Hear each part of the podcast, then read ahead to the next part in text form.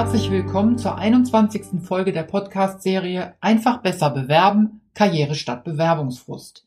Ich bin Rita Seidel, Inhaberin der Rice Personalberatung aus Königswinter bei Bonn und Karrierecoach.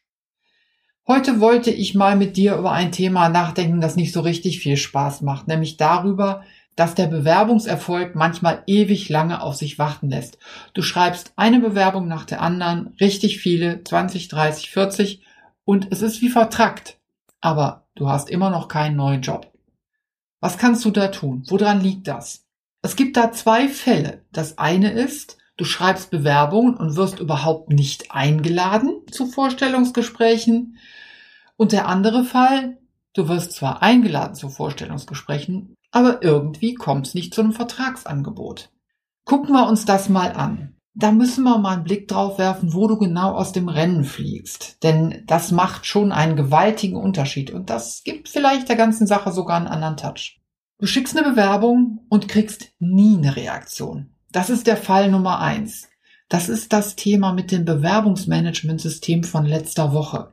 Da hilft nur eins. Schau dir die Stellenanzeige nochmal genau an und guck mal, ob du da vielleicht irgendwo wesentliche Punkte übersehen hast. Das könnte es nämlich sein.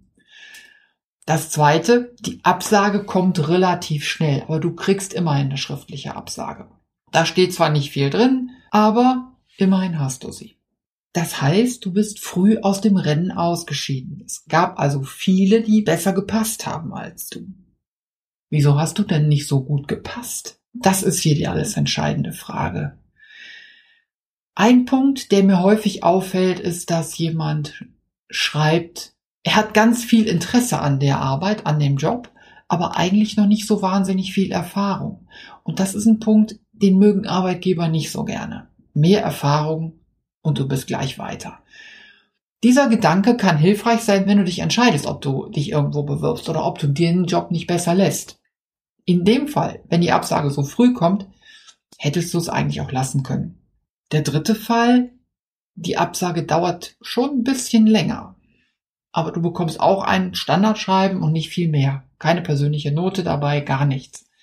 Aber immerhin, du bist einen Schritt weiter gekommen als bei der Geschichte davor. Und da kann ich dir nur sagen, mach weiter, bewirb dich, du bist auf dem richtigen Weg, arbeite einfach an der Qualität deiner Bewerbung. Wenn es dann aber so weit kommt, dass du nach, man kann nicht genau sagen, wie viel Zeit, aber richtig lange warten musst auf die Absage. Sie ist zwar immer noch eine Absage, aber sie hat meistens dann auch einen persönlichen Touch. Das heißt, du kannst erkennen, die ist wirklich an dich gerichtet und keinen Standardschreiben.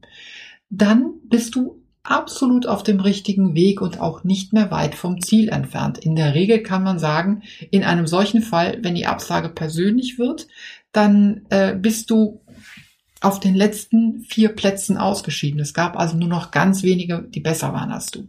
Ist doch schon mal ein gutes Zeichen, oder? Wie lange es dauert, bis du eine Absage bekommst, gibt dir also ein Signal dafür, wie gut deine Bewerbung tatsächlich war. Gucken wir aber mal ein bisschen genauer in die Hintergründe, warum Einladungen zum Vorstellungsgespräch ausbleiben. Mir fällt auf, dass Menschen, die in der zweiten Hälfte ihres Berufslebens sind, eher doppelt so lange suchen wie die Menschen in der ersten Hälfte des Berufslebens. Der entscheidende Punkt ist durchhalten, weitermachen. Für Ältere ist sicher das Thema der Initiativbewerbung ein wesentlicher Punkt oder auch das Thema des Bewerbens übers Netzwerken. Ein Punkt, der mir auch in vielen Bewerbungen auffällt, ist, äh, dass die Bewerber beschreiben, welchen Mehrwert der neue Job für sie hat. Das ist für den Arbeitgeber nicht so wahnsinnig interessant. Er möchte eigentlich wissen, was du für ihn tun kannst. Ist auch ein kleiner Punkt, an dem man vieles gut machen kann. Über das Thema Anschreiben und dieses klassische One-Fits-All-Anschreiben habe ich schon das eine oder andere Mal was gesagt. Dazu werde ich in Kürze auch mal eine ganz eigene Folge machen nochmal. Denn bei dem Thema Anschreiben hat sich in der letzten Zeit eine ganze Menge getan. Wenn du am Anschreiben verfassen so gar keinen Spaß hast, dann kann ich dir nur sagen, halt es kurz. Reduziere es auf das Wesentliche. Dann hat es vielleicht noch eine halbe Seite, reicht auch. Später mehr dazu in einer der nächsten Folgen. Jetzt gibt's aber die schönen Fälle, dass sich das Unternehmen bei dir meldet. dich anruft und fragt, was du denn verdienen möchtest, dann ist Pokern sicher eine Idee. Solange du aus einem ungekündigten Arbeitsverhältnis heraus einen neuen Job suchst, ganz bestimmt, ja, dann tut's nicht weh, wenn das Poker nicht gut geht. Aber wer ohne Job ist, hm, der verzichtet lieber auf das Pokern und schraubt seine Gehaltserwartungen eher runter. Da habe ich einen ganz wichtigen Tipp für dich. Das sollte kein Fass ohne Boden sein. Ähm, denn dein Gehaltswunsch, den du äußerst, der drückt auch aus, was du als deinen Selbstwert betrachtest. Ja? Was bist du für den Arbeitgeber wert? Und diese Botschaft, die versteht der Arbeitgeber in jedem Fall. Also schraub dich nicht immer weiter runter, das erhöht deine Chance nicht, sondern es lässt den Arbeitgeber eher an deiner Qualifikation zweifeln.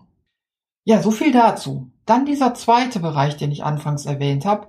Du hast zwar Vorstellungsgespräche, aber es kommen keine Arbeitsverträge dabei raus. Da muss man manchmal gucken, um was es sich für ein Unternehmen handelt. Agile Unternehmen zum Beispiel, die suchen unternehmerisch denkende Menschen.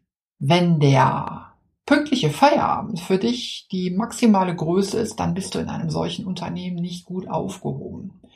Sowas stellen Arbeitgeber ganz schnell fest im Vorstellungsgespräch. Startups sind attraktiv. Keine Frage. Nicht nur für Berufsanfänger, sondern auch für Leute, die schon älter sind, die schon länger im Job sind, aber Startups arbeiten vor allen Dingen am Anfang am liebsten mit ganz jungen Leuten.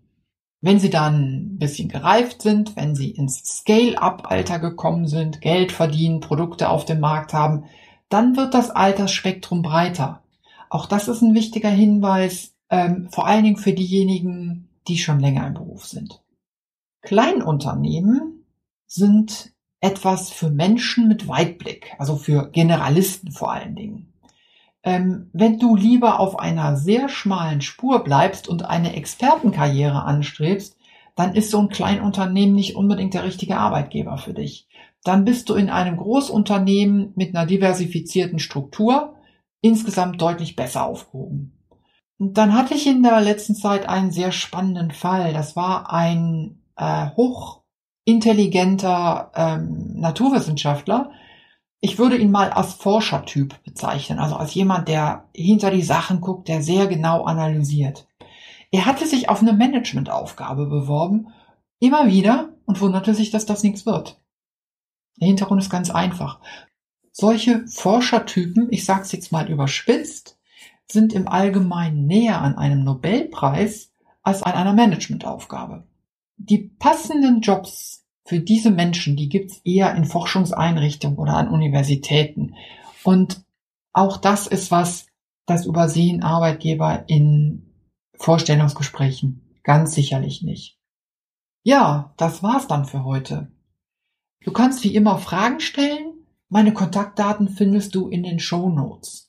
Und beim nächsten Mal geht's eigentlich um das direkt anschließende Thema, nämlich um das Thema durchhalten, wenn es so lange dauert mit dem neuen Job. Da geht es gar nicht so sehr um die Form der Bewerbung, sondern eher so ein bisschen um das Mentale, wie du das einfach mit dir selbst ausmachst. Ja, für heute war's das. Ich sag mal danke für dein Interesse und freue mich, wenn du beim nächsten Mal wieder dabei bist. Tschüss für heute, deine Rita Seidel.